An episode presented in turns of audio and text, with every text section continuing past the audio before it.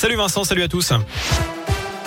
Et à la une, les témoignages se sont poursuivis devant les assises de l'Isère au deuxième jour du procès de Nordal Lelandais, notamment pour le meurtre de la petite Maëlys. Ce matin, l'une de ses ex-compagnes a été entendue.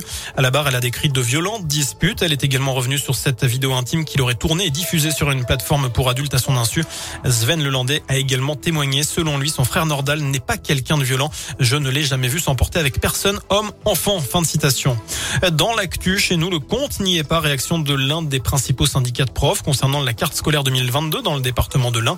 Une première réunion avec l'inspection d'académie hier a débouché sur la création de 55 postes dans l'Ain, 23 ouvertures de classe, 6 postes de remplaçants et 26 postes dédiés à la formation et aux décharges de direction contre 35 fermetures de classe. Le syndicat déplore le manque de création de postes de remplaçants alors que 3 retraités et 15 contractuels ont été recrutés pour pallier aux absences des enseignants à cause du Covid. Une nouvelle manif des agents du social et du médico-social ce mardi appelle à la grève au niveau national. À Bourg, le rendez-vous était donné en début d'après-midi pour une déambulation jusqu'à l'ARS et une assemblée générale à la maison des syndicats. Les agents veulent une meilleure reconnaissance salariale. Euh, pas mal de monde attendu sur les routes ce week-end pour les premiers départs en vacances. Les élèves de la zone B sont en congé à partir de vendredi soir. La plupart des vacanciers se dirigeront principalement vers les montagnes, en particulier les stations des Alpes. Bison futé le drapeau rouge samedi dans le sens des départs, orange pour les retours. Le reste du temps, ce sera vert en Auvergne-Rhône-Alpes.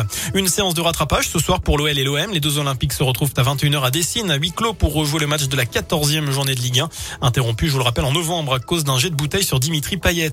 Enfin, simple candidate à la présidence américaine ou véritable espionne en mission secrète. Une poule a tenté d'entrer au Pentagone hier.